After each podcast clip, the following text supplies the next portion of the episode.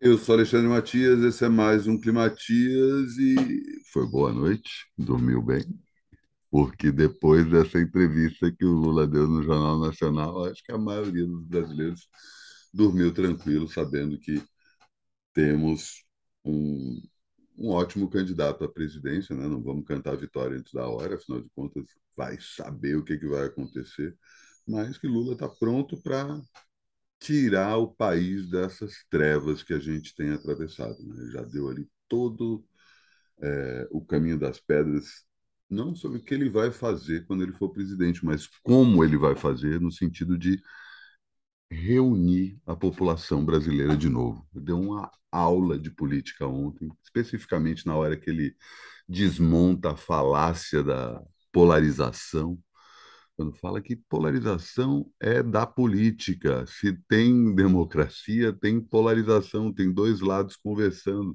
Adversários políticos não são inimigos. E jogou Bolsonaro na jaula do ódio. Se não me engano, ele nem citou o nome do presidente.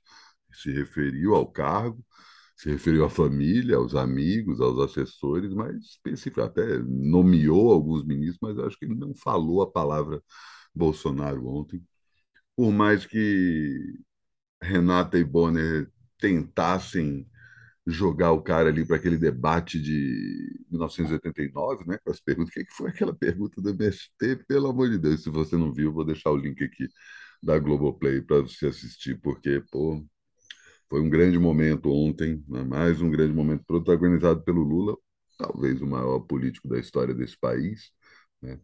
Dá para comparar aí tanto com Vargas quanto com Dom Pedro II, mas nem o cara passou fome no interior do Pernambuco e está fazendo o que fez. Se ele já tivesse saído da história ao fazer sua sua sucessora e fosse lá ficar na praia tomando água de coco, sua biografia já seria espetacular. Agora, leva-se em consideração todo momento golpe contra Dilma Rousseff.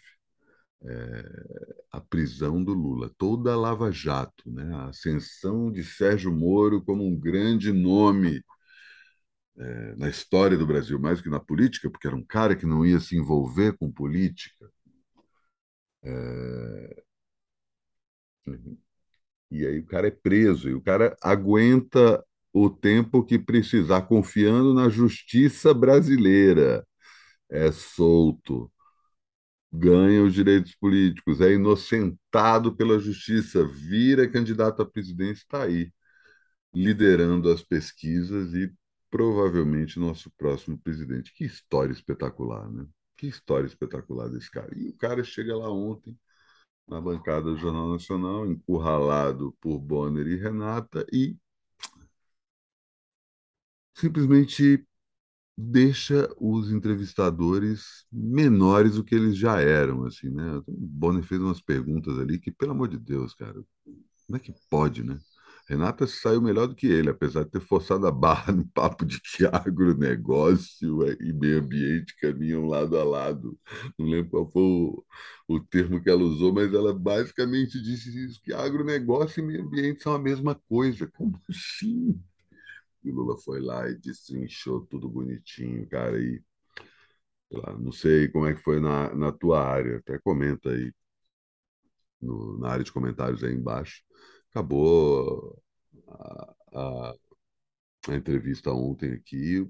Tiveram uns dois ou três fora Bolsonaro, mas em seguida veio Lula lá, Lula presidente, o próximo presidente. Foi emocionante. Sei, sei que isso também, né? A gente já viu esse filme de novo. Né? Convivemos aí no começo da pandemia com vários panelaços, né? Essa forma.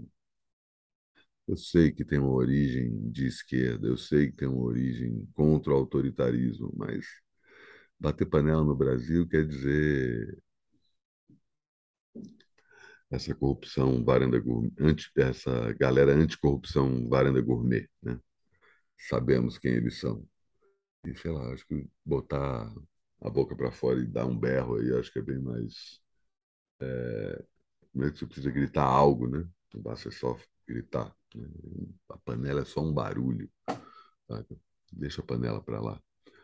Mas o fato é que no programa de ontem o, o Lula consolidou aí sua ótima fase e eu acho que conquistou mais uns tantos votos, sabe? Até Caetano Veloso tweetando que meu lado racional vota em Ciro. Ah, Caetano Veloso, pelo amor de Deus, cara. Que mané lado racional. Olha o que o Ciro fez essa, esse ano, só esse ano, cara. As merdas que ele falou. Que lado racional gosta desse tipo de cara, bicho? Qualquer. Para, e essa coisa de separar o lado racional do lado emocional também é outra bravata de hoje em dia, né, cara? Tudo é a mesma coisa, não tem esse papo de que, ah, não, eu racional, é tipo papo de eu lírico, eu bêbado, saca? Para com isso. Tem essa não, tudo é tudo. E vou deixar, né? Comentei aqui que já deixei a entrevista aqui no link, tanto da descrição do podcast quanto do YouTube. É, se você quiser dar uma sacada, recomendo. Se quiser rever também, recomendo muito. Já revi, inclusive. Achei uma boa forma de despertar hoje. E sigo lá na SP Arte, né? Como eu estou falando, estou nas mídias sociais do evento que está acontecendo ali na Arca, perto da CEAGESP. Se for, vai de táxi, porque o estacionamento lá é caro. O ingresso não é tão caro, é quase o preço de um, do ingresso de show. Mas vale a pena, bem massa. E estou ali nas redes sociais da SP Arte acompanhando todo esse tudo que está acontecendo também fora de lá, né? Apesar de eu estar tá com foco total nisso. E se você assina o meu canal e aperta o sino, é, recebeu a notificação ontem à noite de mais um Bom Saber. Dessa vez entrevistei Ana Sui, ela que é psicanalista, falei psicóloga ontem, falei errado, e lançou um livro no começo do ano sobre. Como é que é o nome do, do livro? Ah, não estou com ele aqui fácil. É, a gente mira no amor e acerta na solidão, se não me engano. Uma coisa do tipo. Fala bastante sobre relacionamentos, especificamente durante a, relacionamentos durante a pandemia, mas também a gente comenta aí esse período trágico que a gente está atravessando e como a gente está lidando com o luto, enfim, a entrevista foi ao ar ontem à noite, depois do Jornal Nacional com o Lula. E se você não assistiu, está aí na descrição, tanto do vídeo quanto do programa que você está ouvindo em sua plataforma de áudio favorita. E assim me despeço de mais um Climatias. Até amanhã.